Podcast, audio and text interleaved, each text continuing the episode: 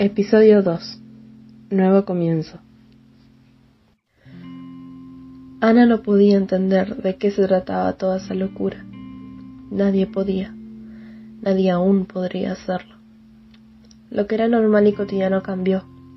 Había tristeza por todas partes y las personas sentían miedo, indignación y enojo, porque en todas las calles aparecían carteles con el lema No se permiten judíos con lo cual se comenzó a apartar, dividir y clasificar a las personas para impedir la mezcla de alemanes con los no alemanes, con aquellos considerados impuros, ratas, escoria. Así se crearon escuelas donde iban solo alumnos de origen judío. Esto reflejaba otra de las medidas antisemitas en ese tiempo. Con lo cual, en medio de todo eso, la familia Frank, muy afectada por la situación, debió emigrar a Holanda.